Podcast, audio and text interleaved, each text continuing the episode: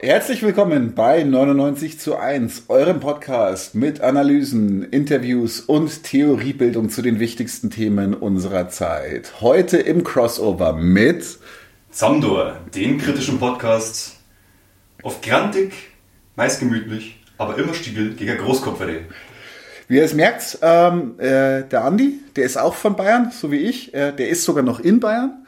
Wir sind heute auch zu Gast im Büro der FAU München. Also die Räumlichkeiten, die ihr seht, die gehören der FAU München. Die haben sie uns für dieses Interview zur Verfügung gestellt. Das ist heute äußerst bisschen, bisschen guerillamäßig aufzogen. Das heißt also, wenn die Heizung zwischendurch anspringt und das ein wenig ruckelt, äh, da kann man gerade nicht viel machen. Aber wir geben uns Mühe, ein hervorragendes Gespräch daraus zu machen. Servus, Andi. Servus, Christi. Schön, dass wir bei sitzen. Halt in der Runde. Ja, wir haben schon ein paar Mal, wir haben schon ein paar Mal miteinander telefoniert und schon gemerkt, da, wir haben viel zu besprechen. Das ist, das ist, es gibt so gewisse, es gibt so Sachen, die sind einfach gemeinsam, wenn man aus diesem, aus diesem Landstrich hier kommt. Ja, Zamdor. Ich habe mich irrsinnig gefreut, als ich das erst mal von euch gelesen habe, weil ja. ähm, mir hat's mir hat's gefallen. Das war so, es hatte Humor, es war ein bisschen was anderes, es war nicht steif, es war nicht, nicht zugeschossen mit irgendwelchem, äh, wie soll ich sagen, theoretischem Vokabular. Ich habe sofort einen Kontakt aufbauen können. Ich habe mir gedacht, das, das, das passt. Ähm, wer bist du eigentlich und wie kam es zu dem Podcast? Wie, wie hast du dich politisiert?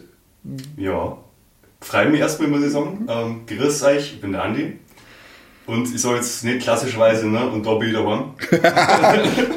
äh, weiß nicht, ob ich da irgendwie dann quasi ob das rechtlich bedenklich war, wenn ihr das so eins zu eins übernimmt. ähm, genau, ich mache jetzt ungefähr ein Jahr den Podcast. Ähm, ich bin in dem Sinn hier in der Gegend aufgewachsen. Ich bin jetzt direkt, nicht direkt ein Münchner, muss man dazu sagen, auch wenn wir in den Räumlichkeiten der FU München sitzen. Ähm, ich bin quasi aus dem größeren Umland um München herum. Ich meine, da gibt es einige kleinere, mittlere Städte, zur Auswahl und in dem Sinne bin ich ja selber direkt auf dem Land aufgewachsen. Ähm, den Bezug quasi jetzt der FU München habe ich darüber, dass ich heute Mitglied geworden bin, weil man sich natürlich umschaut, was gibt es denn hier in der Gegend und da war die FU München gerade für mich in diesem libertären, anarchistischen Bereich einfach die Anlaufstelle. Mhm. Wie, ist denn der, wie ist denn der Weg dahin so ein bisschen gewesen? Weil ich kann mich noch erinnern, ich bin ja auch nicht direkt in München groß geworden, sondern auch im Umland und es gibt es ein bisschen auch das Klischee, da kommen wir auch nachher noch darauf zurück, dass halt in Bayern alles irrsinnig konservativ ist. Und das stimmt da ein bisschen. Und ich habe, also ich kann mich nicht einmal an linke Strukturen erinnern an dem Ort, an dem ich groß geworden bin. Ähm, kann auch sein, dass ich sie einfach nie wahrgenommen habe. Aber für mich war, hat das immer erst angefangen, als ich dann nach München reingezogen bin. Wie war es denn bei dir? Wie, wie, wie kamst du zum Politischen oder kam das Politische zu dir? Ja, also gute Frage.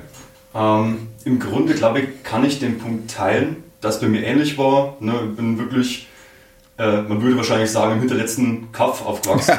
ich persönlich, ich finde es schön, das ist mein Dorf. Ich war letztens erst wieder zu Besuch. Ähm, Gleit, ja, vielleicht ist es ein Klischee, dass Gleit, also man sagt, die sind alle konservativ. Ähm, es kommt drauf an, wenn man mit den Leuten schmatzt, hey, verschiedene Sachen raus.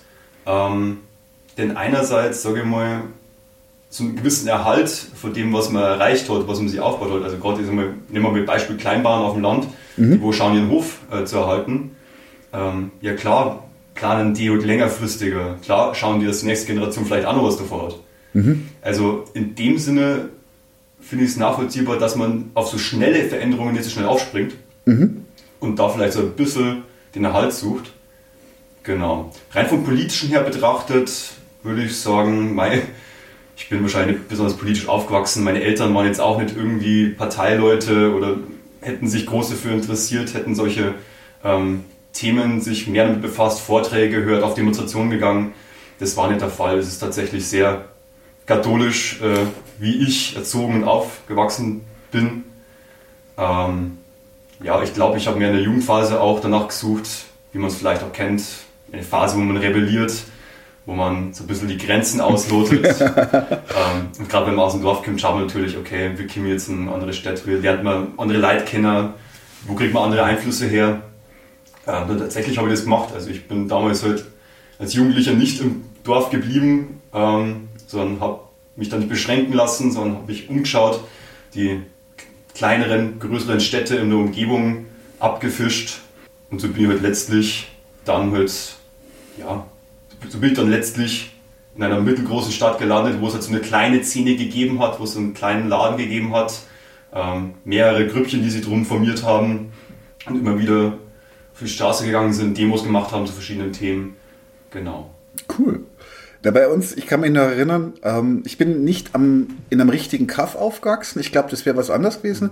Ich bin ähm, aus so einer klassischen Vorstadtsiedlung. Also da, wo die, wo die, wo die gehobeneren Lohnarbeiter, so die ITler, was ich jetzt auch selber geworden bin über die Zeit, wo die heute halt, äh, ähm, außerhalb der Stadt so ein bisschen sicherer. Das ist dann so das Gefühl, das ist auch so ein bisschen die Ausstrahlung, die sie haben. Die ziehen dann aus der Stadt raus, weil in München von allen Großstädten noch zu laut und zu schmutzig ist, um es dann wirklich gemütlich zu haben. Und dann hat das ja, ich finde, das ist dann immer noch, das ist noch biederer. Kaff ist ehrlicher. Okay. Also ist meine persönliche Erfahrung. Ich finde, so ein echtes Kaff, so ein echtes Dorf, das hat was Ehrliches. Das sind Strukturen, die sind gewachsen. Mhm. Und diese, diese geplanten, die schauen ja auch alle gleich aus, diese Häuser. Das ist, deswegen kann ich mir fast vorstellen, dass das da, ähm, sagen, liberal biederer war. Es ist, okay. ist, auf der einen Seite hat man sich modern gegeben und äh, man war also man hat sich auch abgegrenzt von den Dörflern. Also es gab auch richtige Dörfer in der Umgebung, über die hat man natürlich auch schlecht geredet, ja, weil das sind das sind dann die. Ist ja ein bisschen auch abwert wahrscheinlich. Genau. Wenn man sagt, es sind so ne, die ländlichen, da kommen auch wieder die Klischees genau. ähm, zum Tragen. Da kommen wir glaube ich später auch noch mit drauf. Sehr gerne. Ähm, ich denke, gewisserweise ist es ja auch Thema bei uns im Podcast. Genau. Jo und ähm, Du hast mit Samdor jetzt vor ungefähr, ungefähr einem Jahr angefangen. Ihr merkt es selber. Äh, kaum rede ich mit einem, mit jemandem aus dem gleichen Kulturkreis wie ich, ist der Dialekt auch wieder da. ja, das ist, das ist wirklich so eine Sache. Das ist, das ist echte Dialektadaption. Das ist, ich komme, das merkt das gar nicht. Und plötzlich, plötzlich ist da. Ähm, weil es total faszinierend ist. Also ich kenne es von mir selber in gewisser Weise. Also wenn ich jetzt in der Stadt unterwegs bin oder mit anderen Leuten, die wo eher Hochdeutsch reden, ähm, dann schwenke ich total schnell um auf Hochdeutsch. Und mir wurde tatsächlich mal ganz ohne, oben im Norden gesagt ähm, von Leuten, ähm, die haben mich mehr so gefragt, ja, sag mal, aber du bist nicht aus Bayern, oder?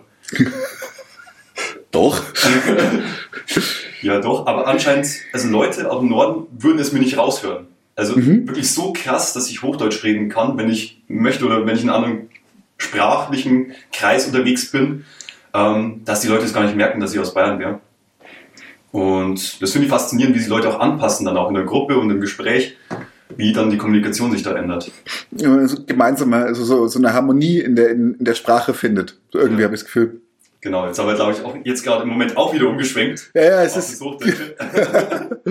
ja, wir, wir machen es einfach, wie uns der Schnabel gewachsen ist. Ähm, du hast vor einem Jahr circa angefangen mit Samdor. Genau. Wie kam es dazu? Wie gesagt, im Grunde ist es schon ein Kind letztlich, wo man aus der Not was gemacht hat während der Pandemiezeit, freilich von daheim aus. Ja, kannst nicht Vorträge machen sonst. Ich habe früher Vorträge gemacht in Zehnerläden, auch für eine anarcho-kommunistische Organisation habe ich ab und zu mal Vorträge gemacht, war auf Literaturmessen unterwegs, auf Demonstrationen, Reden gehalten, solche Dinge. Daher, dass ich jetzt aber inzwischen weniger auf Demos gehe, ähm, hängt vielleicht auch, vielleicht schon auch ein Wechsel im Leben, ne? wenn man nach dem Studium dem Arbeiten anfängt und sich die Sachen organisiert, mit der Freundin zusammenzieht solche Dinge, dann fallen tatsächlich auch Demonstrationen auch schneller mal hinten runter.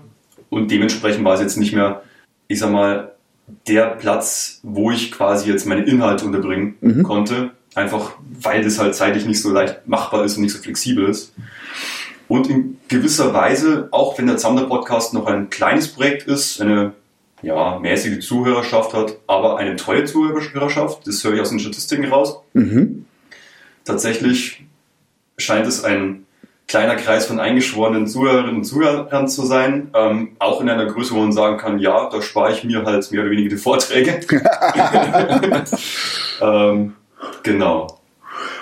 Und ja, in diesem Sinne ist es halt noch eine flexible Möglichkeit, die Inhalte zu platzieren. Das heißt also, es ging für dich bei Zamdor ganz stark darum, sich auch mit Inhalten zu beschäftigen, die dich auch interessieren und die du auch einfach agitieren und propagieren willst. In die Breite. So ein bisschen. Dass du willst, willst Leuten Themen vermitteln. Ja, und vor allem Themen jetzt eben auch speziell aus unserer Region. Also, das kommt ja auch dazu. Was vielleicht auch den großen Unterschied ausmacht zwischen jetzt eben Samdor als Projekt und wahrscheinlich vielen anderen Podcasts. Mhm. Wir sind jetzt nicht gerade eine Gegend, die dafür bekannt ist, dass es hier große linke Strukturen gäbe oder dass es hier schon längerfristige ähm, Zusammenschlüsse gäbe, die halt über zig Jahre stabil gewesen wären und hier wirklich die Diskussion dominieren würden. Mhm. Bedeutet, das Problem ist so ein bisschen, weil unsere Region hier in Bayern auch so ein bisschen das Label aufgedrückt bekommt, dass er so konservativ wäre, kannst du nichts aufbauen und die Linken in Bayern sind ja eh irgendwie eine fast nicht vorhandene Minderheit. Alleine deshalb, glaube ich, wandern manche schon ab zum Studium, keine Ahnung, klassischerweise in die Großstädte, in die großen Unistädte, ziehen da Projekte auf und letztlich fehlen die Leute aber dann daheim. Ja, weil es niemanden gibt, der eine Basisbewegung aufbauen kann.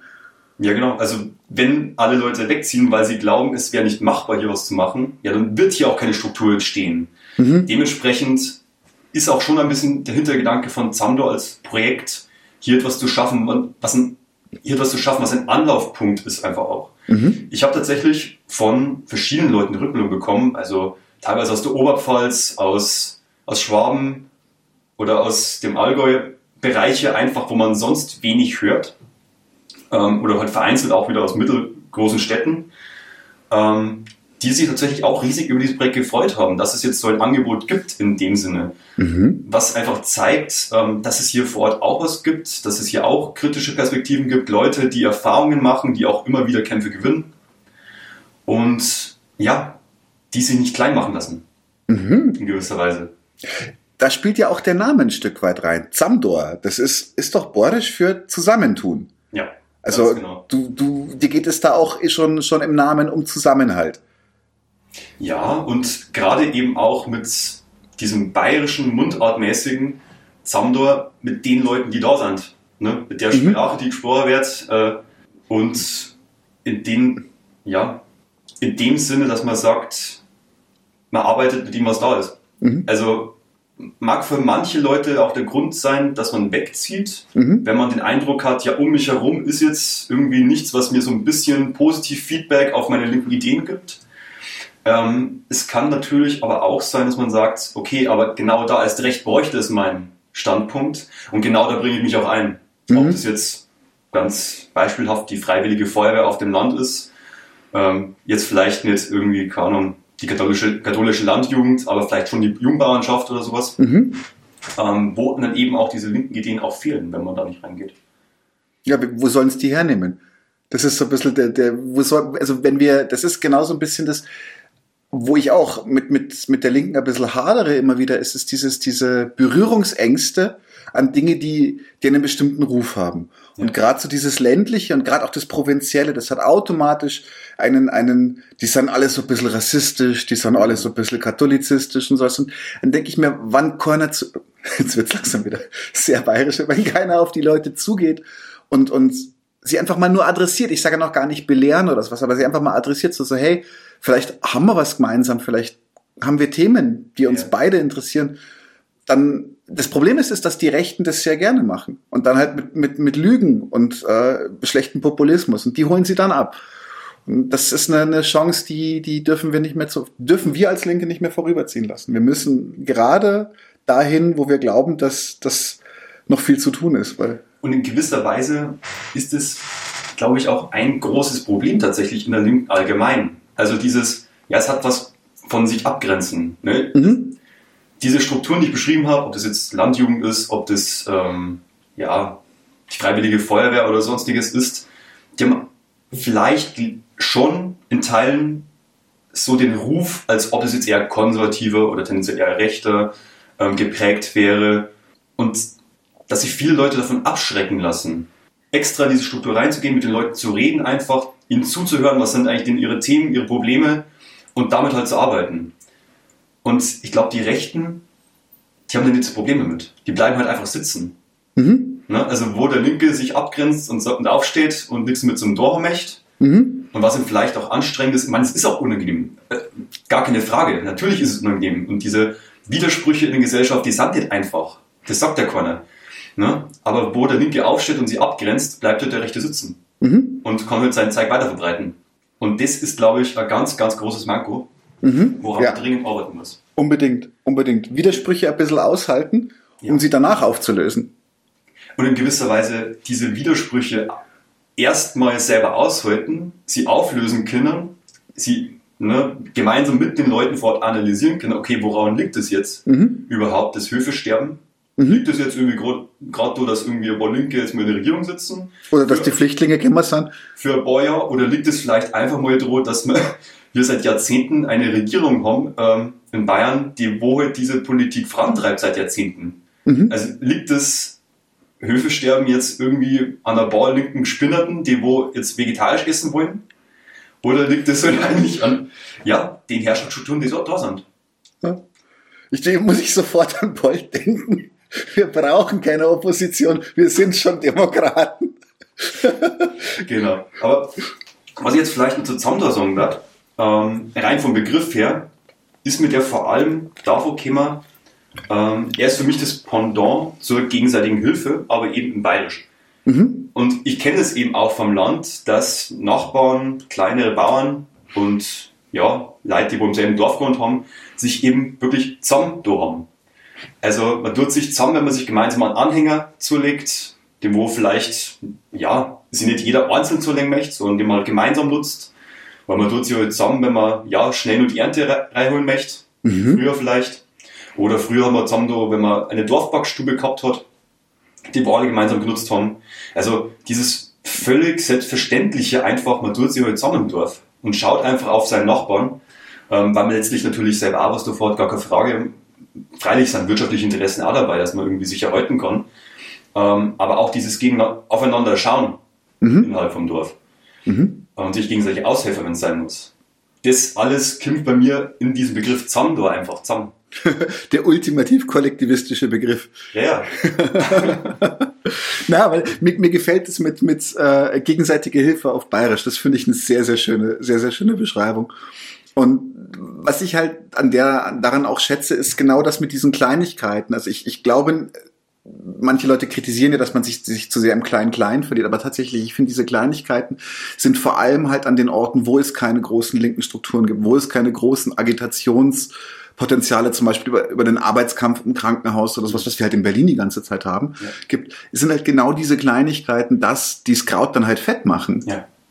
Ich würde tatsächlich auch sagen, ähm, wir haben natürlich hier in Bayern jetzt selten größere Zusammenhänge. Mhm. Dementsprechend schaut es vielleicht so aus, als ob es nicht viel gäbe. Tatsächlich, wenn man punktuell in der Geschichte schaut, hat es immer wieder größere Aktionen, größere Bewegungen auch in Bayern gegeben. Ähm, ob das jetzt natürlich ganz historisch betrachtet da ist sie wieder. die Bayerische Revolution ist, ähm, oder ob das jetzt eben auch Wackersdorf war. Wackersdorf, natürlich. Ja, freilich, Wackersdorf. Also, magst, du, magst du kurz für die Zuschauer erklären, was in Wackersdorf passiert ist? Es ist ein paar Jahrzehnte her. Ähm, tatsächlich hat man die CSU da eine Atomwiederaufbereitungsanlage geplant in Wackersdorf, ähm, Landkreis Schwandorf in der Oberpfalz. Also wo man jetzt sagen darf, ja, pff, dass da Linke Hilfe schlägt. Äh, selten. Selten bis gar nicht. Ähm, ja, freilich, also in dem Sinne war das ein Widerstand aus der Anti-AKW und Anti-Atom-Bewegung heraus wo es im Grunde wirklich die komplette Oberpfalz auf den Beinen war. Also wirklich ein sozialer Kampf in einer Größe, in einem Ausmaß, ähm, wo man sagt, ja, was ist jetzt da los? Also gerade in Bayern, wo man meint, ja, es gibt ja Econ-Widerstand und die CSU, die werden das halt einfach durchdrucken. Ne, das haben sie ja wirklich mit allen Mitteln versucht und da sind sie ja wirklich mit den Hubschrauber drüber geflogen. Ähm, Pfefferspray, alles, also wirklich auch auf Frauen mit Knüppel eingedroschen. Aber ein wahnsinniger Widerstand, der jetzt nicht so typisch links war auch. Also wo jetzt nicht irgendwie, keine Ahnung, klassischerweise die vermummte böse Antifa jetzt da gestanden ist, sondern vielmehr einfach die Bevölkerung einfach von Wackersdorf, von Schwandorf und der Region, aus der Oberpfalz, ähm, sind da wirklich alle Woche für Woche, Tag für Tag wieder hingefahren und haben halt dieses, ja, diese Wiederaufbe diese ähm, Atomwiederaufbereitungsanlage verhindert. Mhm. Mhm. Ist Was, nicht bis heute einfach wirklich symbolisch ist. Einfach für den, ja, fürs wahnsinnige Scheitern dieses CSU-Projektes. Jedenfalls abseits dieser größeren Bewegungen, die es natürlich auch punktuell in Bayern gegeben hat, mhm. passiert natürlich sehr viel in Kleinarbeit. Ne? Also diese kleineren Strukturen müssen sich natürlich auch erstmal ihr Feld suchen. Jetzt ist es nicht so wie in großen Städten, wo alles mehr oder weniger überlaufen ist und da gibt es halt für jede Bubble und jedes, äh, jeden jedes kleine Thema eine Gruppe, die dahinter steht, wo man erstmal schauen kann, dass man sich überhaupt etablieren kann, ähm, sondern es ist natürlich so, dass es ein weites Feld ist. Ähm, jetzt nicht nur sinnbildlich, das weite Feld auf dem Land, sondern natürlich auch thematisch, ähm, wo man als linke Gruppe oder als Projekt, was gerade was starten möchte, natürlich auch viele Themen aufgreifen kann, wenn man es denn möchte. Ja, das kann eine Kollektivbrauerei sein, die sich zum Beispiel in Augsburg gegründet hat, die heißt Sprengstoff. Oder ob das jetzt klassischerweise ähm, das Gemüsekollektiv ist auf dem Land. Mhm. Oder ob das kleinere linke Zentren sind, natürlich soziale Zentren. Ähm, ja, ich würde sogar behaupten, dass weil weniger Trubel los ist und sich weniger linke Gruppen um jetzt die Felder streiten, ähm, dass man natürlich auch unglaublich viel Auswahl hat, worauf man sich stürzen möchte. Ähm, und das würde ich tatsächlich in dem Fall sogar als Vorteil sehen. Ist noch nicht so abgegrast, das Feld. Genau, es ist nicht so abgegrast, ist nicht so abgeklatscht. Ähm, klar gibt es die Vorurteile, die man halt so gegen Linke hat. Freilich die Roden auf dem Land. ähm, die wo ja nur alles irgendwie komischerweise verstaatlichen wollen oder was weiß ich und die wo uns Bauern alles kaputt machen wollen. Keine Ahnung. ist natürlich wieder sehr klischeebehaftet. Ähm, aber tatsächlich, weil die Leute vielleicht auch weniger in Berührung kommen mit solchen Sachen, gehen die vielleicht auch, wenn man das ihnen auf eine, ja, auf eine Weise erklärt, die sie selber verstehen, die sie kennen, die mhm. auch irgendwas mit ihrem Leben zusammen, zu, mit ihrem Leben zu tun hat, dann sind die da teilweise auch offen für. Mhm. Ist vielleicht mehr das einfach mal probieren. Hast du solche Sachen schon, schon erlebt, wo du so dachte, wo du, wo du dich an eine Initiative engagiert hast und dann festgestellt hast, ähm, dass die Leute anfangen drüber nachzudenken, was du ihnen versuchst zu vermitteln? Ich glaube, es kommt auf den Ansatz an, wie man es ihnen vermittelt. Klar, wenn ich jetzt als Linker dahin gehe und sage, keine Ahnung, ich mache jetzt eine Demo gegen Punkt, Punkt, Punkt, gegen irgendwas halt und positioniere mich gegen etwas, stelle mich selbst irgendwie, keine Ahnung, anonym, vermummt ähm, irgendwo dahin, hinter meinem Transpi versteckt und schreie böse Parolen gegen irgendeine Gegenseite, Klar, ich meine, die Sachen braucht es auch gelegentlich. Und da will ich auch gar nichts sagen. Das, das, äußert, das hat seinen Platz. Ja, aber hat seinen Platz, aber das ist jetzt nichts, mit dem ich jetzt irgendwie Leute gewinne. Das ist mhm. jetzt nichts, mit dem ich ähm, mit jemandem einfach ins Gespräch komme.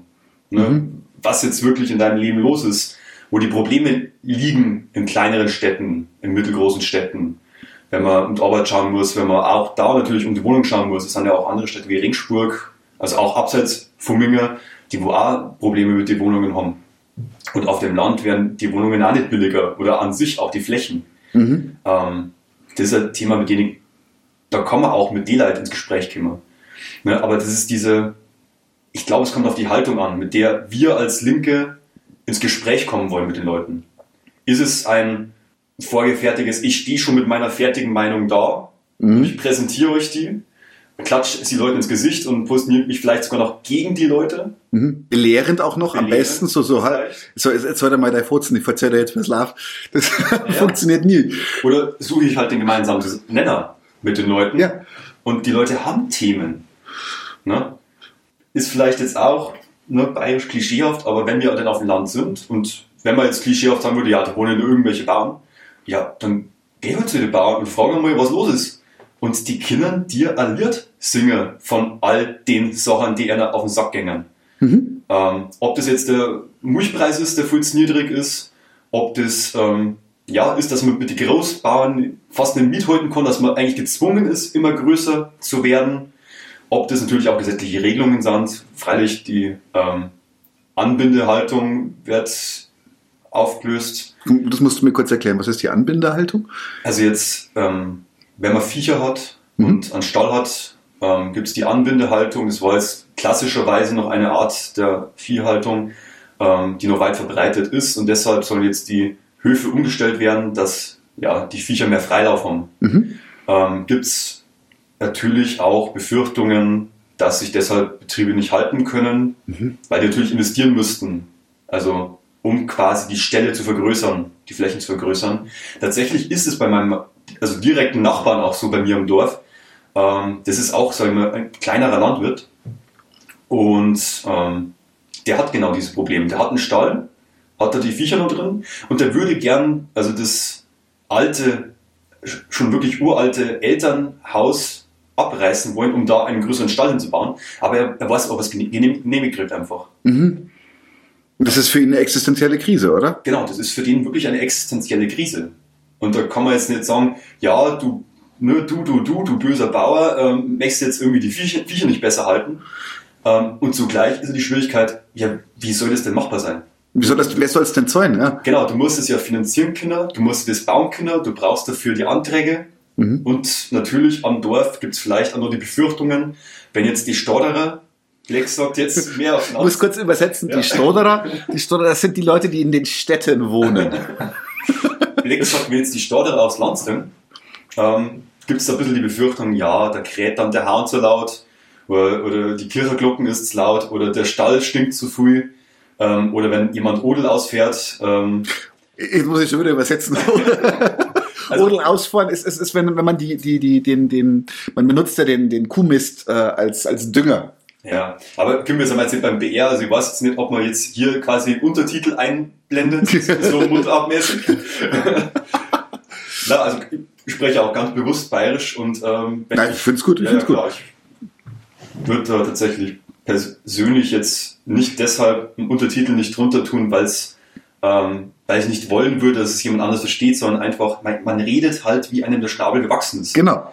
Genau, darum geht's. Und ja, genau, wo wir halt gerade waren, man muss es ja finanzieren können. Ne? Mhm. Also viele Landwirte und Landwirtinnen sind dort einfach in einer Krisensituation. Das ist eine existenzielle Bedrohung tatsächlich für viele, ähm, weil sie in gewisser Weise gezwungen sind, weiter zu wachsen. Was halt schwer geht, wenn sich langfristig größere äh, landwirtschaftliche Betriebe etablieren und die schon die Flächen haben. Mhm. Ne? Am besten noch irgendwelche Investoren im Knack haben, die also tatsächlich richtig, richtig große, große, große finanzstarke Leute hinter sich stehen haben, die auch zum Beispiel einfach mal ein Jahr lang auf Minus laufen können. Okay. Das kann sich halt normal, also ein selbstständiger, ein Landwirt oder Landwirtin kann sich das nicht erlauben. Ja. Und gerade diese massiven Veränderungen, die wir in der Landwirtschaft haben, oder solche Themen, die es da halt gibt vor Ort, die braucht man ja einen Aufgreifer. Du brauchst dann nur mit den Leuten reden, ganz normal.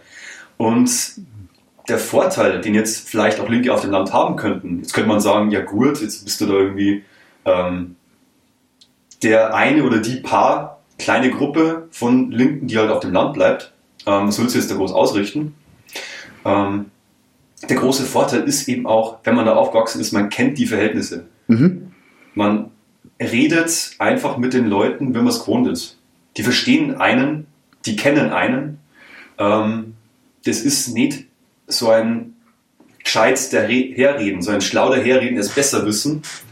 Ähm, natürlich gibt es da auch Vorbehalte. Ne? Man hat auch die alten Klischees gegenüber Studierten. Ähm, studiert. Oder die Stauderer, auch in der Begriff die Städter. Ähm, aber klar, wenn du als Linke auf dem Land eben die, diese Themen, die die Leute vor Ort eben auch haben, wenn du dir das zur Brust nimmst, wenn du das gemeinsam mit denen besprichst und dann analysierst und dann schaust, okay, wo kommt denn das Problem jetzt eigentlich her?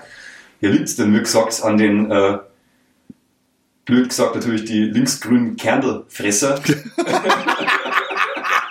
das habe ich lange nicht mehr gehört. Die Kernelfresser. Ja, klar, aber an die, Glück sagt jetzt ganz klischeehaft an diesen äh, linken Kernelfresser äh, auf dem Land, äh, die wo jetzt irgendwie nicht nur Fleisch essen ähm, und, und deswegen vom Fleisch fallen. Oder liegt es halt eigentlich daran, dass dieses Wirtschaftssystem und der Kapitalismus letztendlich natürlich, dass der auf Wachstum ausgelegt ist und dass das die Leute halt einfach dazu drängt, dass diese Konkurrenz auf dem Markt knallhart ist und eben diese Existenzen bedroht, letztlich. Und ja, wenn man das schafft, dass man das den Leuten halt vermittelt, eben realitätsnah äh, mit ihren eigenen Themen, und eben nicht besserwisserisch und von oben und irgendwie gescheiter hergeschmatzt, ähm, dann hat man gute Chancen. Mhm. Es ist tatsächlich, das ist so ein krass wiederkehrendes Thema, was, was mir auch so, so wichtig ist, weil das gleiche Thema hast du, hast du theoretisch, nein, praktisch, auch in den Städten. Das ist, wir hatten, wir hatten neulich vom, vom Systemrelevant Podcast hatten wir Clemens da und der hat auch nochmal ganz deutlich gesagt, Gewerkschaftsarbeit, also auch, auch große Gewerkschaftsarbeit, das ist, das ist Leute treffen und eher zuhören. Ja. Weil so, so gewinnst du Stück für Stück einfach auch Rückhalt unter den Leuten. Du kannst dich halt nicht einfach mit Inhalten hinstellen und sagen, so, wir wissen es, wie mhm. es läuft und ihr müsst nur dazukommen. Das ist, das, das wird es nicht sein. Du musst, du musst Vertrauen aufbauen. Ja. Und das braucht Zeit. Mhm. Und da kann, das ist eben auch eine Hürde, die ich auch sehe, dieses, gerade dieses Entfernte, dieses Anonymisierte, dieses, ähm, jetzt Glück sagt, in der Stadt kennt man halt nicht alle Leute, die da wohnen. Ne? Das ist halt anonymer auch in der Stadt. Klar, wenn du da random jemand auf der Straße ansprichst, ihn einem Flyer hinhältst, dann ist das eine relativ große Hürde. Wenn du die Leute aber direkt kennst, schon seit Jahren kennst, vielleicht seit deiner Kindheit, aus dem mhm. Kindergarten oder sonst woher, aus der Nachbarschaft, dann ist das was ganz anderes. Da ist Vertrauen da. Man weiß, okay, ich kenne den ja. Ähm, und da könnte man eigentlich auch denken, dass diese Hürden auch niedriger sind. Ist das jetzt einfach nur ein bisschen geg einfach gegenreden, um, um, um auch ein bisschen das zu verstehen? Ja. Aber sind da nicht auch Gefahren zum Beispiel drin, was du gerade beschreibst? Ich meine, ähm, klar, ich kann jetzt auch an Ort, äh, zum Ort gehen, wo ich groß geworden bin und kann einen Schulfreund oder sowas und kann sagen, so, was treibt die um? Und mit ihm, mit ihm dann ein bisschen was reden, aber ähm, also das geht ja so ein bisschen dann davon aus, dass wir überall Leute haben, die sich schon kennen. Was wäre denn zum Beispiel jetzt deine Strategie? Ich, äh, also ich glaube, dass es tatsächlich die Strategie sein muss, dass man, dass man sich den Leuten in einer Art und Weise nähert, die ihnen vertraut. Also diese Hürde möglichst gering halten. Aber wie wäre es zum Beispiel, wenn man jetzt dich einfach einbockt und fahrt drei Dörfer weiter? Was, was, wie würdest du da versuchen, einfach, einfach ähm, dich zu etablieren als, als jemand, den man, mit dem man reden kann? Mhm also jetzt mal angenommen, ich würde quasi drei Dörfer weiterziehen, wie du es beschreibst. Ähm, naja, also wahrscheinlich würden manche Linke sowas wie den klassischen Stammtisch meiden. Ich würde mich ja gerade doch hinsetzen, wenn es möglich ist. Freilich gibt es halt auch die Eingesessenen, die einen da gar nicht dazu sitzen lassen. Das gibt es natürlich auch, dass es da Vorbehalte geben kann. Ähm, aber wahrscheinlich würde ich das gar nicht so klassisch angehen, von wegen eine Demo zu diesem jenes mobilisieren, sondern vielmehr in den Strukturen, die es da vor Ort gibt. Also einfach umschauen, was gibt es da für Vereine, wie ist die Ortschaft geprägt, ähm, haben die irgendeinen geschichtlichen Hintergrund, ist etwas da, was denen ganz wichtig ist, haben die irgendwie touristisch vielleicht auch irgendeinen Bezug und letztlich halt schauen, wo kommt man mit den Leuten ins Gespräch, klar. Und wenn die Leute sich halt riesig freuen, wenn es da halt einmal im Jahr Volksfest gibt, ähm, dann schaue ich halt einmal da vorbei. Also Gibt es immerhin der Bier. Also im schlechtesten ja, Fall hast du Bier. Im, im, Im, schlimmsten Fall hast du einen sauberen Rausch.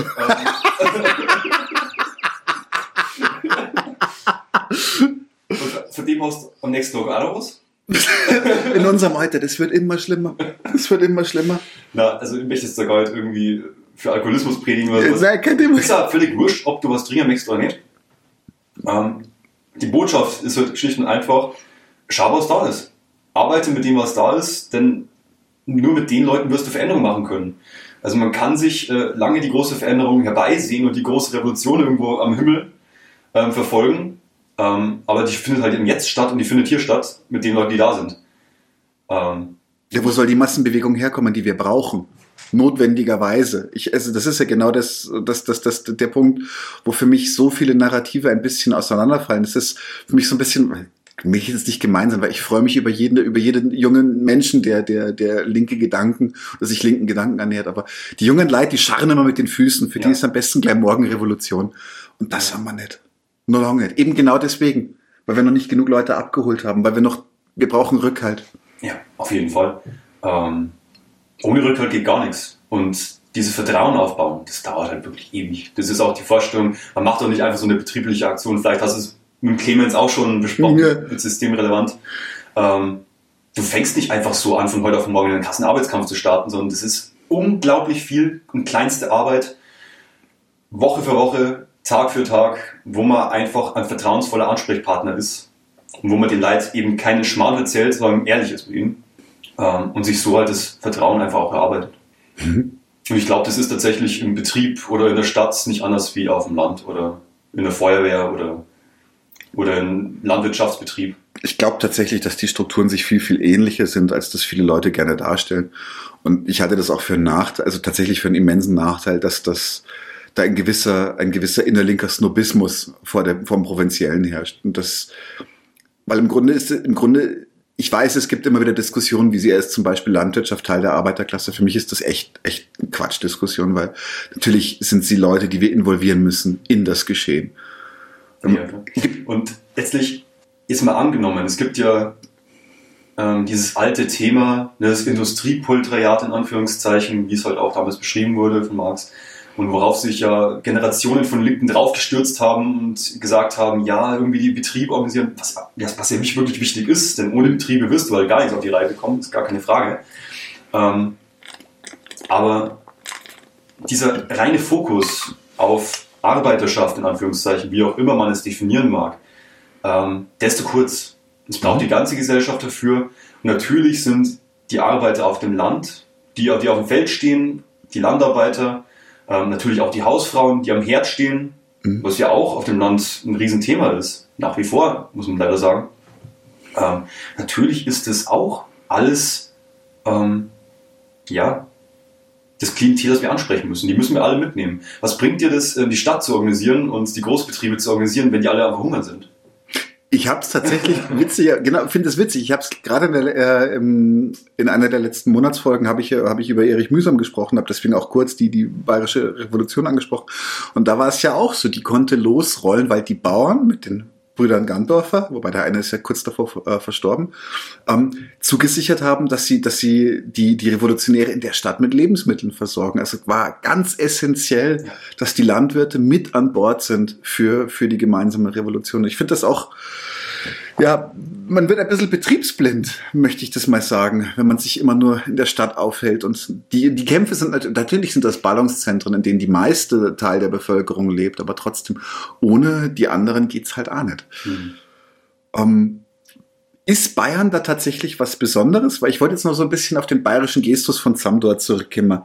Und ja. zwar, ähm, weil du das ja auch selber so ein bisschen rauskehrst. So, du, du, du, du, mhm. du, du redest, wie dir der Schnabel gewachsen ist, aber das macht dir auch Freude, dass dir der Schnabel so gewachsen ist. Das ist, also da ist schon so ein bisschen so, so, das freut dir auch, dass du so redst. Und ähm, jetzt nicht im Sinne von identitär aufgeladen oder sowas, aber, aber ähm, was sind denn zum Beispiel für dich bayerische Traditionen oder bayerische Haltungen, die, die mit deiner, mit deiner sozialrevolutionären Haltung harmonieren, wo du sagst, ja, das ist allerweil schon so gewesen. Ja, ich würde tatsächlich meinen, also zum einen, ja, es macht mir ultra viel Spaß, einfach auf Bayerisch zu reden, weil es vielleicht eben gerade so untypisch ist, weil man mhm. es so kennt, dass es meistens irgendein hochgestochener akademischer Diskurs ist, ähm, wo man erstmal, keine Ahnung, Marx gelesen haben muss und noch alle anderen Bände, die es von den Eng Marx und Engels Werken gibt.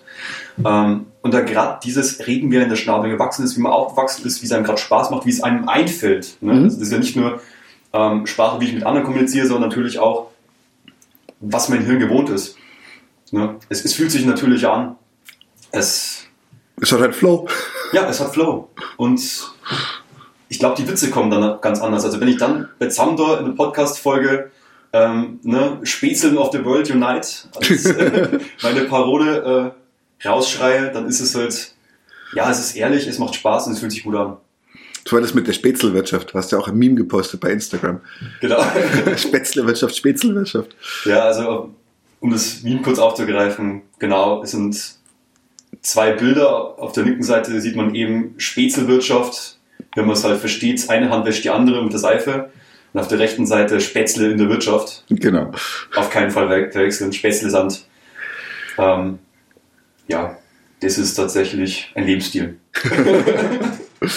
Aber mit der Spätzlewirtschaft, da habe ich kurz ein bisschen gestockt, weil also so Spätzlewirtschaft kann ja auch was Negatives sein. Ich meine, wir sind, wir sind ja hier in Bayern nichts, wenn man, ich weiß noch, da habe ich noch hier gewohnt. Ähm, da ist die Allianz Arena, ist die Allianz Arena, oder? Horst so.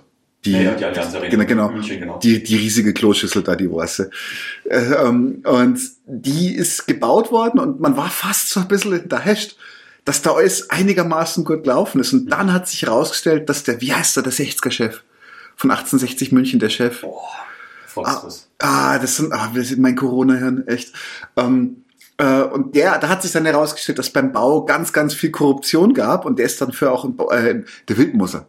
Mhm. Und der ist dafür dann auch in einem äh, in, in Bau gewandert und dann hat irgendeine bayerische Tageszeitung hat geschrieben, so jetzt Jetzt ist die Allianz Arena wirklich in Bayern angekommen, weil jetzt hat's einen schwarzen Filz. ähm, schwarzer Filz ist, also man sagt es hier in Bayern tatsächlich, weil, also ich glaube, außer ganz kurz nach dem Zweiten Weltkrieg waren in, in, in Bayern immer die CSU an der, am Drücker, bis auf den Ochsensepp damals, das war, glaube ich, ein Sozialdemokrat, der direkt nach dem Krieg. Ja. Ähm, wie hieß denn der wirklich? Ich kenne ihn nur als Ochsensepp. Äh, ja. Das, das, das ist halt bayerische, das ist das bayerische. So jeder, wenn du in Bayern sagst, der Ochsensepp damals, dann weiß jeder, wen es meinst, nämlich den sozialdemokratischen Ministerpräsidenten. Aber frag mich nicht, wie er wirklich geheißen hat. Um, anyway, und es war halt immer schwarz.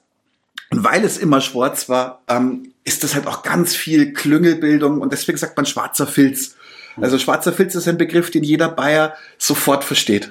Ja, und die Späßelwirtschaft, ich weiß, das ist ein Begriff, den kann man so und so verstehen. Der ist halt weitgehend negativ geprägt. Ich habe mir halt mehr oder weniger in dieser Podcast-Folge einen Spaß draus gemacht, dass ich ja gerade diesen Begriff nimmt. Denn was ist denn ein Spätzle? Ein, in dem Sinn, so wie wir beieinander sitzen, sind wir Spätzeln. Genau. Äh, muss man halt einfach sagen. Also einfach Freunde, Freundinnen unter sich. Ähm, und die Spätzelwirtschaft, wie sie besetzt ist momentan, unter den derzeitigen Bedingungen und gerade auch in Verbindung, wenn man es jetzt gerade ähm, mit der CSU in Verbindung bringen würde, ähm, oder irgendwelchen Maskendeals. Ähm, Brutal. was gab es Verwandtenaffäre vor einigen Jahren bei der CSU, wo, wo doch die Politiker eigene Verwandte angestellt haben. Genau. Und solche Boah, Sachen. Also es gibt wirklich Geschichten noch und nöcher zu dem Thema, muss man wirklich sagen. Dann eben den Begriff der Spätzelwirtschaft zu nehmen und es halt auf diese freundschaftliche Ebene zurückzuführen. Ähm, abseits davon, dass sich halt Leute ähm, finanziell in den jetzigen Verhältnissen ähm, da gegenseitig Kohle zuschustern und bessere ja, Verträge extra locker machen, vielleicht auch eben auf der Stadtratebene, dass man Sachen, die eigentlich unter Verschluss bleiben, dass man die schon mal so ein bisschen spreadet in seinem Freundeskreis, dass man weiß, wo man investieren und anlegen kann. Ganz egal, solche Sachen halt. In den jetzigen Verhältnissen im Kapitalismus, wo man einen Vorteil daraus hat, wenn man auf dem Markt äh, die Mitspieler ausbotet, in den jetzigen Verhältnissen ist Spätzlewirtschaft etwas komplett Schlechtes. Wenn ich mir aber überlege, ne, klar, ob man sich jetzt vorstellen mag, wie eine Welt ohne Kapitalismus aussieht, ähm, ich glaube, wir mögen das sehr gerne. Immer wieder. Aber wenn wir uns diese Welt mal vorstellen, also ohne dass jetzt irgendwie eine Konkurrenzwirtschaft da ist, ohne Lohnarbeit, ohne den ganzen Bums, sage ich mal, ähm, dann wäre das halt auch eine Späßelwirtschaft in dem Sinne, weil wir alle miteinander späßeln werden. ja. Wir arbeiten zusammen, legen die ja, landwirtschaftlichen Fläche zusammen, legen die Höfe zusammen, nutzen gemeinsames Werkzeug. Die Traktoren muss, muss nicht jeder Hof seinen eigenen Traktor haben, sondern im Dorf wird es halt geteilt, was man halt hat, spart sich damit auch Ressourcen. Also diese ganzen Strukturen zu etablieren, auch sowas wie Dorfbackstuben oder gemeinschaftliches Wirtschaften einfach vor Ort oder auch im Betrieb. Ne? Direkt mit den Leuten, mit denen ich zusammen wohne, zusammen arbeite, das ist für mich die reinste Form der Spätwirtschaft. Mhm. Im eigentlichen Wortsinne. Jetzt im, im eigentlichen Wortsinne Sinne und bezogen jetzt auf die, nennen wir es mal Utopie, ähm, als fernen Ort, wo wir eigentlich hinwollen.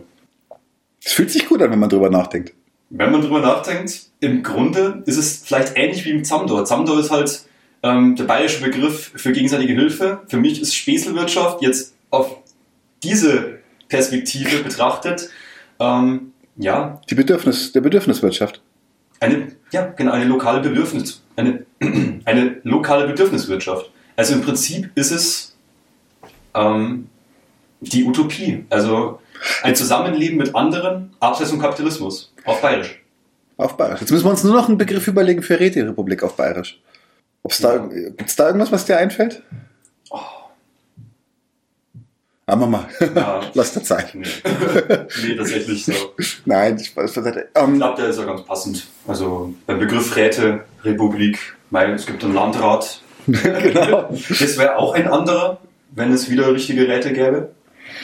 Ähm, so gesehen finde ich den Begriff ganz passend. Das stimmt.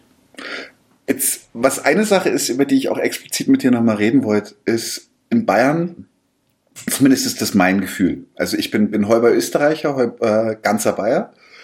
Und so südlich der Donau habe ich das Gefühl, ist der Humor Ein bisschen ein anderer. Weil ich muss doch gerade wieder dran denken, weil zum Beispiel, wo du das gesagt hast mit dem, wenn mit der Spätzelwirtschaft, wie es heute ist, da musste ich wieder an Gerhard Polt denken, wo er die, die, ähm, ich glaube Webermax heißt das, heißt der Sketch, okay. wo er den Landrat oder den, den, den, den Gemeinderat spielt und dann erzählt er auch, dass sie halt im Sof haben sie halt den, den Fingerhacklern, das ist ja Sport in Bayern, mhm. haben sie halt 2000 Euro vom Kulturetat zugeschrieben. Und die Fingerhackler haben sich irrsinnig gefreut, weil es eigentlich gar kein Kulturetat gibt. Also die haben halt einfach an ihre Spätzle 2000 Euro von der, von der, von der Gemeindekasse abgedrückt im, äh, im Suff. Und das ist halt wirklich, das ist halt genau das, was man halt mit bayerischem Fulz meint. Ne? Ja, und, ja aber gesagt, das ist wie Späßelwirtschaft im Jetzt noch läuft. Aber das ist zum Beispiel ein gutes Beispiel, weil ähm, der Humor ist, ist da und der Humor macht es ja sogar eigentlich relativ öffentlich. Und irgendwie habe ich das Gefühl, dass Bayern hat eine, eine große Tradition eines sehr, sehr groben antiautoritären Humors. Ich meine, jetzt ist ja auch Fastenzeit mhm. gerade. Jetzt wird ja dann, also ich weiß nicht, wie es jetzt mit Corona ist, aber der Nockerberg ist ja auch legendär. Mhm. Da kommt dann das Singspiel, in den, in den, in einem Musical oder ähm, werden dann die Politiker teilweise auch so grob verarscht. Kann mich noch erinnern, ich glaube Westerwelle war es ähm, der hat dann, glaube ich, sogar geklagt hinterher. Der war so sauer darüber, wie er behandelt worden ist. Der kam darauf überhaupt nicht klar. Und ich weiß auch, dass der, der, ich glaube, Bruno Jonas, der hat, ähm, hat dann auch richtig Ärger bekommen, für, weil er die, die, die Neoliberalen die Gelbhemden genannt hat, die halt äh, ähm, ihre eigenen Lager, hat halt auf KZs angespielt, hat richtig mhm. giftig, so, so quasi wie der, der Weg vom Neoliberalismus in den Faschismus.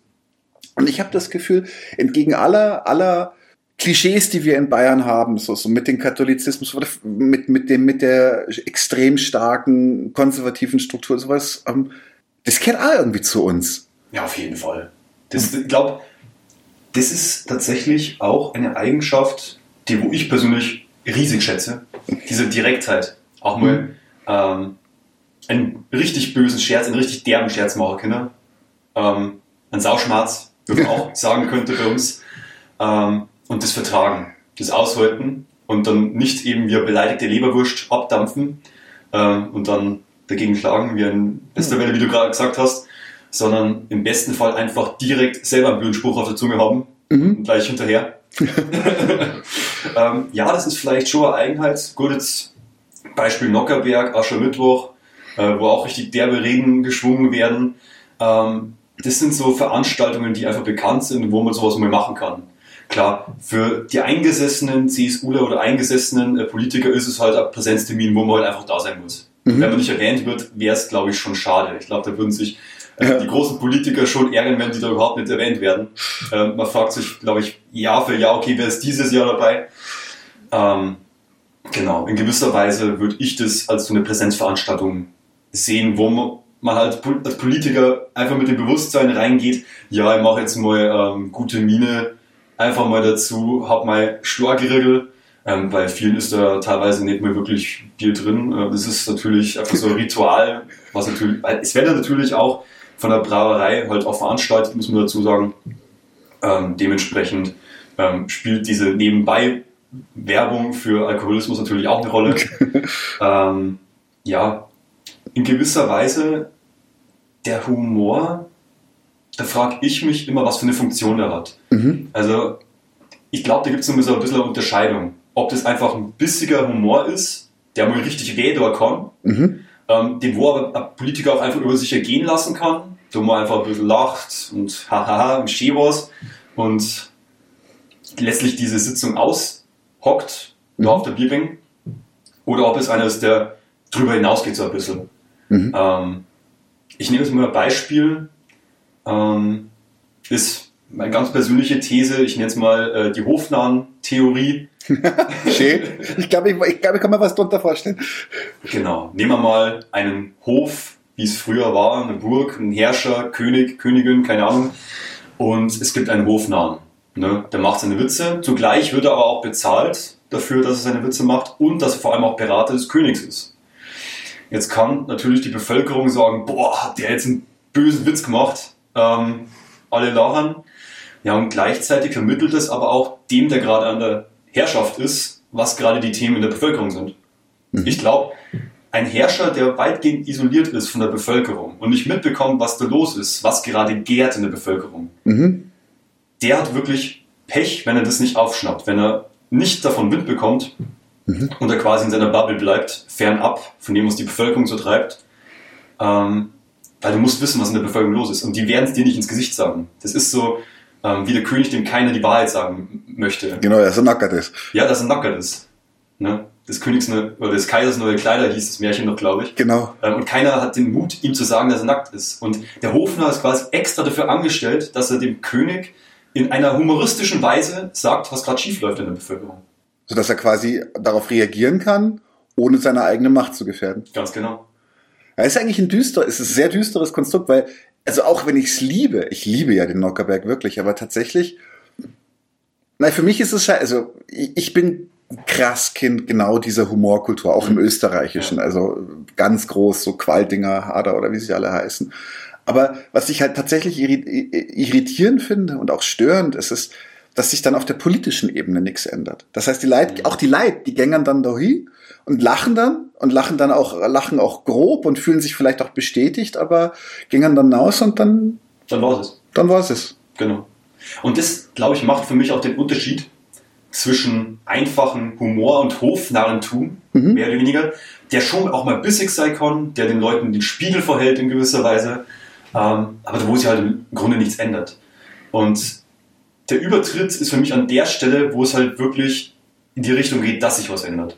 Zum Beispiel, ähm, wenn im Kabarett, Mhm. ähm, ich glaube, bei der Anstalt war das mal Thema, die hatten mal das Thema, ähm, die hatten mal das Thema Leiharbeit. Mhm. Und dann haben die halt zum Schluss ähm, die Adresse von dem Deubler, von dem Anwalt eingeblendet, wo man sich hinwenden konnte, wenn man gegen diese Leiharbeitspraxis klagen wollte.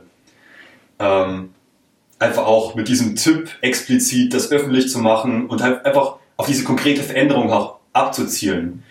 Da finde ich, ist also ein bisschen der Übertritt, der den Unterschied ausmacht zwischen einem Humor, der ein bisschen bissig ist und der eben dieses Hofnarrentum ist, und halt ja einem wirklich bissigen Kabarett äh, mit dem Ziel, wirklich von links irgendwie auch was zu verändern. Sollten wir das viel öfter nutzen vielleicht? Wir als Linke sollten wir den Humor viel öfter als Waffe einsetzen? Definitiv. Und zwar eben nicht nur jetzt irgendwie in diesem Herausschreien und keine Ahnung, jetzt könnte ich sagen, ja, ich werde jetzt Kabarettist, jetzt, ne, Soundor. Ist natürlich auch ein bisschen witzig angelegt, wie ich es natürlich auch mache. Ähm, aber in dem Sinne betreibe ich ja kein Kabarett. Sondern ich glaube, der Witz, der gehört so ein bisschen zur Authentizität dazu. Ja, dass man glaubwürdig ist. Weil ein normaler Mensch, der versteht halt auch mal einen Spaß. Und ähm, der ist nicht, sag ich mal, so engstirnig.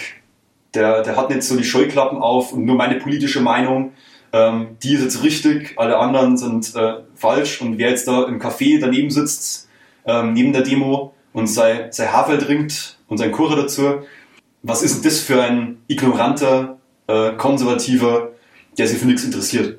Mhm. Sondern einfach anstatt diesen ähm, ernsten, mit dem engen Blick und nur ja, die Betriebsblindheit mehr oder weniger zu haben, einfach auch die Offenheit zu haben, einfach einen Spaß zu verstehen. Einfach auch mal sich selbst nicht so ernst nehmen in der ganzen Geschichte. Und davon, denke ich, würde die politische Linke wahnsinnig profitieren. Dass sie ein bisschen von ihrem Thron runterkommt. Wir wissen alles besser. Und ja. Ja, Thron ist vielleicht der falsche Ausdruck, aber aus dieser, aus dieser, aus, der, aus der, diesem engstirnigen, äh, sage ich mal, ja, wie soll ich sagen, dass die Linke ein bisschen aus der Ecke rauskommt, wo sie, wo sie sich darüber beklagt, dass sie es besser weiß, aber ihr keiner zuhört. Und sie ein bisschen, also massiv an Bedeutung eingebüßt hat, weil wir müssen sagen, wie es ist. Also auch wenn es äh, wieder mehr linke Strukturen gibt als noch von vor einigen Jahren oder sowas, aber wir haben noch einen ziemlich weiten Weg vor uns, bevor wir wieder Relevanz haben. Ich meine jetzt nicht äh, so, ah, aber die Linkspartei, die ist doch in einigen Landtagen. Das ist für mich kein Argument. Ja. Sie ist genau da, wo sie in den Landtagen ist, ist sie am reformistischsten und ich rede wirklich von, von grundlegend sozialrevolutionärer Haltung und die hat ein Relevanzproblem und da müssen wir ran. Auf jeden Fall. Und ja, das sind in irgendwelchen Prozentzahlen messen zu wollen zu Bundestagswahlen. Klar, also wir haben gesehen, ähm, bei der letzten Bundestagswahl hat die politische Linke nicht besonders abgeliefert. Aber wieso? Die Grünen haben doch gewonnen.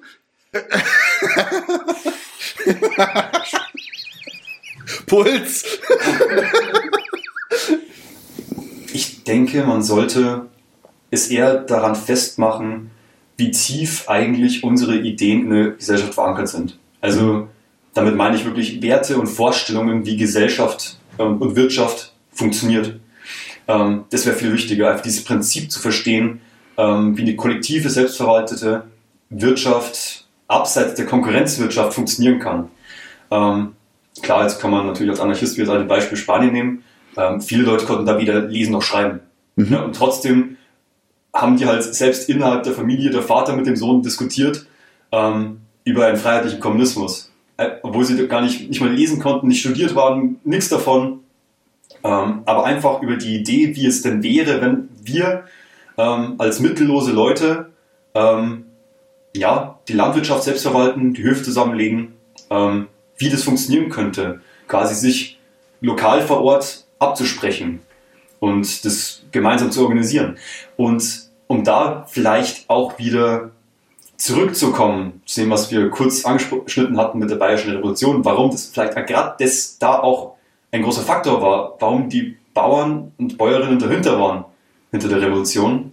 Ähm, ich glaube, das ist genau der Punkt. Ich meine, die waren ja auch sehr antiklerikal, mhm. sie waren antimonarchisch und sie wollten letztlich mehr Selbstverwaltung. Also es ging ihnen mehr darum, eine Demokratie auf kommunaler Ebene mhm. ähm, aufzubauen. Den ja, Bäuerinnen und Bäuern vor allem vor allem, wie gesagt, die, die Gebrüder Landauer sind da eben ein namhaftes Beispiel. Gandorfer. Mein Gott, ne? die Gebrüder Gandorfer sind da eben ein namhaftes Beispiel ähm, aus dem Gäuboden. Und gerade diese Vorstellung der, ja, der gesellschaftlichen Organisierung vor Ort, der Lokalität, dieser lokale Bezug, mhm. ne? gerade das, glaube ich, ist halt ein Faktor, den man auf dem Land keinesfalls unterschätzen sollte. Also letztlich hat sich aus diesem Faktor der Selbstverwaltung heraus und eben dieser Regionalität, auch des Föderalismus oder eben der Eigenständigkeit ähm, der kleineren Gemeinden, genau, aber gerade eben dieses Thema der, der Selbstverwaltung vor Ort, das ist halt einfach das Thema. Man will sich nicht von dem großkopferten äh, mhm. Leuten von, ja, von sonst wo erzählen lassen, wie wir vor Ort zu leben und zu wirtschaften haben. Und gerade da, glaube ich, steckt eigentlich Potenzial dahinter. Wenn man es schaffen könnte, eben diese Selbstverwaltung ähm, auf diese Weise, über diesen Weg irgendwo unterbringen zu können. Mhm. Dann den, und den, das sozialrevolutionäre Moment, das dem innewohnt, dann nutzbar zu machen. Wie sind jetzt deine Pläne? Zamdor, ja. geht's weiter? Es geht auf jeden Fall weiter. Wir haben jetzt eine Winterpause gemacht, in dem Sinne. Ähm, also wir waren letztes Jahr überwiegend auch zu zweit, also der Patrick und ich, ähm, haben das aufgezogen haben uns eben auch über die Gewerkschaft der FU München gekannt. Und die nächste Zeit wird es wieder neue Folgen geben. Wir haben auch einige coole Themen im Petto. Also klar, die Bayerische Revolution wird auch früher oder später kommen. Ähm, als, also natürlich als Thema, hoffentlich auch mal für, for real. genau, nicht nur, nicht nur im Podcast, sondern auch irgendwann mal for real, genau. Genau. Aber im Grunde geht es eben mit diesem kleinen Aufbau tagtäglich weiter. Hast du irgendwelche, irgendwelche Ziele gesetzt für dich? Irgendwas, was du noch erreichen möchtest mit dem Podcast? Ehrlich gesagt habe ich keine besonderen Ziele gesetzt, muss ich zugeben. nee, es ist ganz pragmatisch eben aus dieser Not heraus entstanden. Inzwischen finde ich, ist es ein schönes Projekt, wo sich immer wieder auch mal Leute melden, ähm, die halt rein durch Zufall eben drauf gestoßen sind, ähm, weil man als kleiner Anarcho, sage ich mal, auf dem Land halt auch sucht, was es denn gibt. Und wenn man dann eben die Podcasts findet und dann ganz zufälligerweise denkt, boah, bei uns in der Nähe gibt es sowas, ja cool, ähm, dann ist das für die Leute halt schon echt was. Und ich glaube, damit ist schon ein Haufen gewonnen. Also für mich ist es einfach auch als, als kleiner Linker vom Land ist es halt schon eine coole Geschichte zu sagen, ja, ich fahre jetzt mal auf die linke Literaturmesse nach Nürnberg random, habe das in meiner Story gepostet bei Zamdor und dann stehen da halt random Leute von meinem Stand, äh, die mich kennen, weil ich das halt bei Zamdor in Story ah, gepostet cool. habe, ja. extra, extra vorbeikommen. Ähm, und da gerade in Bayern, wo halt die Wege relativ lang sind, trotzdem ist es halt ultra schön, dass es halt trotzdem funktioniert und dass Leute sich angesprochen fühlen, dass sie sich irgendwo vertreten fühlen. Ähm, und dass man halt eben auch zeigt, dass es bei uns auch Potenzial gibt natürlich auf dem Land, dass es da Projekte gibt, ob das eben jetzt die kleine Gemüsegenossenschaft ist, die halt tagtäglich eine gute Arbeit abliefert und halt mit der Zeit wächst, ne? Mitglied für Mitglied in der Kleinstarbeit eben vertrauensvoll, weil man halt weiß, man kann sich darauf verlassen, dass die Gemüsekiste da ist. Ähm, ob das jetzt ist, dass man den Laden langfristig aufrechterhält, dass man natürlich auch in sozialen Bewegungen, ich meine, Fridays for Future gibt es bei uns auch auf dem Land, ähm, so weit hat sich das halt doch etabliert, ähm, dass man da auch ein vertrauensvoller Partner ist. Also wenn es auch diese ganz winzige Kleinstarbeit auch auf dem Land ist, die sich halt mit der Zeit etabliert, das ist genau der Punkt, das ist genau der Weg. Also von dem Sinn habe ich jetzt nicht so das krasse Ziel vor Augen. Also klar gibt es immer wieder Meilensteine und klar gibt es ein Fernziel. Ne? Die Utopie, die wir beide haben, denke ich mal. Ähm, aber im Grunde ist es das. Langfristig mit den Leuten zusammen aufbauen, ehrlich sein, Spaß dabei haben auch und darauf hinarbeiten, kontinuierlich. Steht der Tropfen, hüllt den Stein. Ganz genau. Super, finde ich schön. Und ja, ich hoffe, wir sehen uns auch noch einmal wieder. Machen Ja. wieder was miteinander. Ähm, gerne auch mal, also wenn die, wenn die, wenn eure Folge zur Bayerischen Revolution kommt, gerne Bescheid sagen. Ich muss das unbedingt sofort hören, weil ist mir auch immer ein Herzensthema. Sehr gern. Und jo, dann da ich sagen, lassen wir es kurz sein für heute. Und äh, ich bedanke mich bei allen Zusehern und Zuseherinnen. Und schaut euch unbedingt Zamdor an. Wir posten dann auch den Link. Ihr habt ja einen Linktree bei Zamdor. Wir posten das dann auch in die Beschreibung von dem Video. Herz da mal nein.